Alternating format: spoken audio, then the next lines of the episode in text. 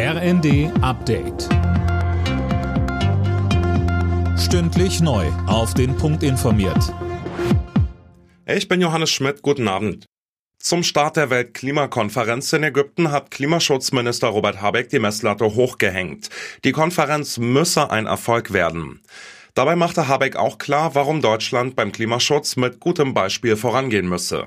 Deutschland steht für ungefähr zwei Prozent der globalen Emissionen. Warum muss sich Deutschland so reinhängen? Und ich glaube, gerade weil Deutschland alle Möglichkeiten hat, sind sehr viele Augen auf Deutschland gerichtet. Wenn wir es nicht hinbekommen, dann werden die anderen 98 Prozent ebenfalls sich nicht daran beteiligen. Und umgekehrt, wenn es Deutschland schafft, dann werden andere Länder sich nicht rausreden können. Nach der SPD haben auch die Grünen in Niedersachsen dem Koalitionsvertrag zugestimmt.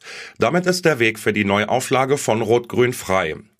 Zum Wochenstart soll der Vertrag unterschrieben werden. Am Dienstag soll Ministerpräsident Weil dann für seine dritte Amtszeit gewählt werden. Rechtsextreme versuchen, die Demos gegen die Energiepolitik zu kapern. Davor warnen die Innenminister von Thüringen, Brandenburg und Sachsen. Man müsse schauen, wer da neben einem läuft, sagte Brandenburgs Innenminister Stübken der Welt am Sonntag. Mehr von Tim Pritztrup. Seit Anfang September gab es über 4400 Demos, die mit Energiepolitik, Krieg in der Ukraine oder Corona zu tun hatten.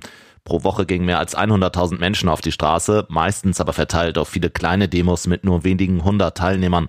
Deutlicher Schwerpunkt ist Ostdeutschland. Häufig werden die Veranstaltungen von Neonazis, Reichsbürgern, Querdenkern oder auch Mitgliedern der AfD angemeldet, sagt Thürings Innenminister Mayer.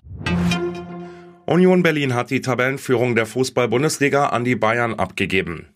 Die Berliner verloren in Leverkusen mit 0 zu 5 und sind damit nun Dritter. Auf Platz 2 liegt der SC Freiburg nach einem 2 zu 0 Heimsieg gegen Köln. Alle Nachrichten auf rnd.de